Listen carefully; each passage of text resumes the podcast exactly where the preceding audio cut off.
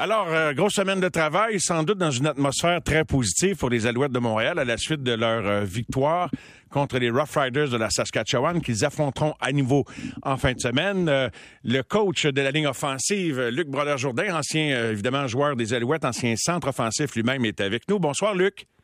Bonsoir. Alors, parle-nous de l'ambiance. Ça aide au climat de travail une victoire. Pas que c'était catastrophique les deux premières semaines, mais veut, veut pas, ça doit avoir une incidence. Ben, assurément, ça fait, ça, ça emmène une ambiance vraiment positive, puis euh, ça emmène de l'excitation dans les pratiques. On est motivé, on veut continuer dans cette euh, dans cette vibe là, si on veut. Euh, c'est sûr que les deux premiers matchs de saison, écoute, on parle de deux défaites, mais par un pointage global cumulé de quatre points. Donc, on, ce, sont des matchs serrés, puis c'est le football excitant de la, de la Ligue canadienne de football.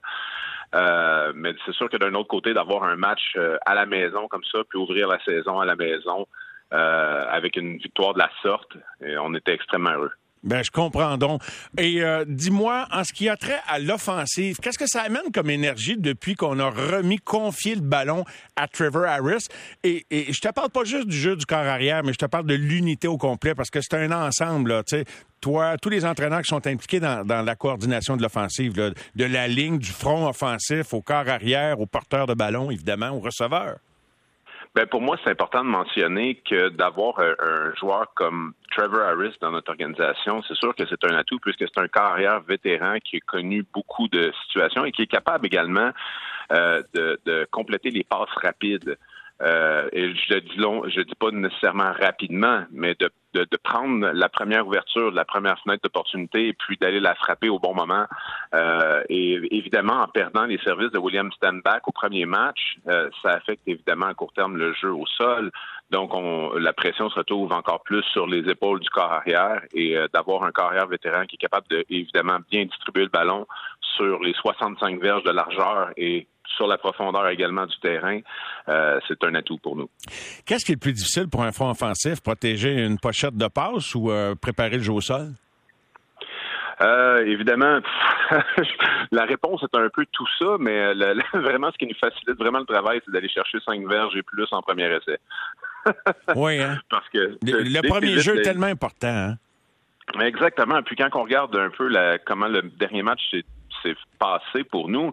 Évidemment, la performance des unités spéciales qui a été chercher pratiquement 200 verges euh, euh, de, de, de, positionnement de terrain pour nous à l'attaque, euh, ainsi qu'un toucher, c'est important pour nous. Mais également, quand on regarde la performance de notre défensive en premier essai, on est allé chercher des sacs du corps en premier essai. Je crois trois, trois sacs du corps en, premier essai de mémoire.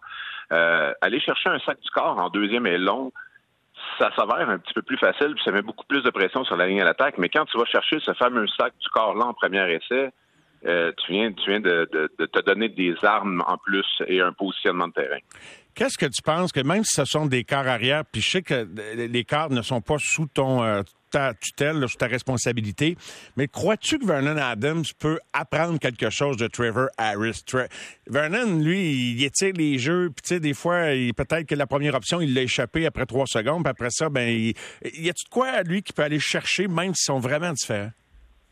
Écoute, il y a toujours quelque chose à aller chercher de n'importe qui qui t'entoure et puis d'avoir des personnes euh, euh, plus expérimentées et avec un peu plus de millage en arrière de la cravate euh, en avant de toi, ben ça te fait juste te montrer ben c'est quoi les ingrédients de préparation, comment, quelle vision de terrain. et lorsque tu es encore un jeune joueur en termes d'expérience, euh, d'avoir cette, cette option-là, c'est un c'est un atout. C'est un atout qui, qui peut t'amener à d'autres niveaux dans ton jeu et puis peut te faire durer plus longtemps dans, dans la Ligue canadienne parce que ultimement, au poste de pivot, ce que tu cherches, c'est un corps arrière qui est capable évidemment d'utiliser ses qualités athlétiques. On veut pas enlever ça à un corps arrière. Mais ultimement, à long terme, ces qualités athlétiques-là disparaissent et puis qu'est-ce qui reste, c'est ta prise de décision. Puis euh, on peut le voir au travers tous les carrières, peu importe la ligue, au sud ou au nord de la frontière, les carrières qui ont su durer longtemps ont été à l'abri des blessures parce qu'ils savaient où lancer le ballon. Montréal, Saskatchewan, c'est samedi 19h, l'avant-match sur nos ondes, bien sûr, et sur l'ensemble du réseau Cogeco. Donc, un match à l'extérieur en Saskatchewan. On est mercredi. À quoi ressemble l'agenda des Alouettes d'ici là, déplacement inclus, Luc Brodeur-Jourdain? Écoute, demain, on a encore une journée de pratique euh, qui est ouverte à tous, soit dit en passant. C'est toujours possible de venir nous voir aux pratiques au Stade olympique. Euh, donc, on a la pratique sur le terrain demain et par la suite, euh, dans, dans, la journée de vendredi matin, on a les rencontres initiales et ensuite on embarque dans le vol d'avion. On s'en va en Saskatchewan et on se prépare pour le match de samedi. Une victoire sur la route, c'est faisable, mais toujours plus difficile. Qu'est-ce que tu anticipes? J'anticipe une foule bruyante, euh, mais heureusement, j'espère et j'appréhende le moment. J'ai hâte de fouler le terrain. J'aime aller en Saskatchewan.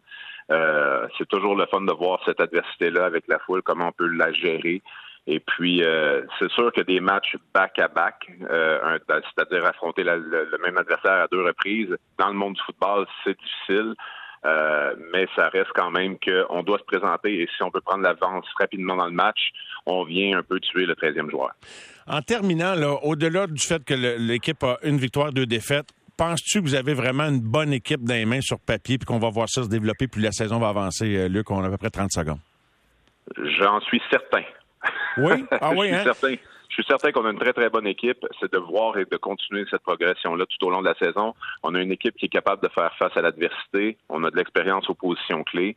Et évidemment, le, secret du succès, c'est de, tenir à l'écart des blessures majeures.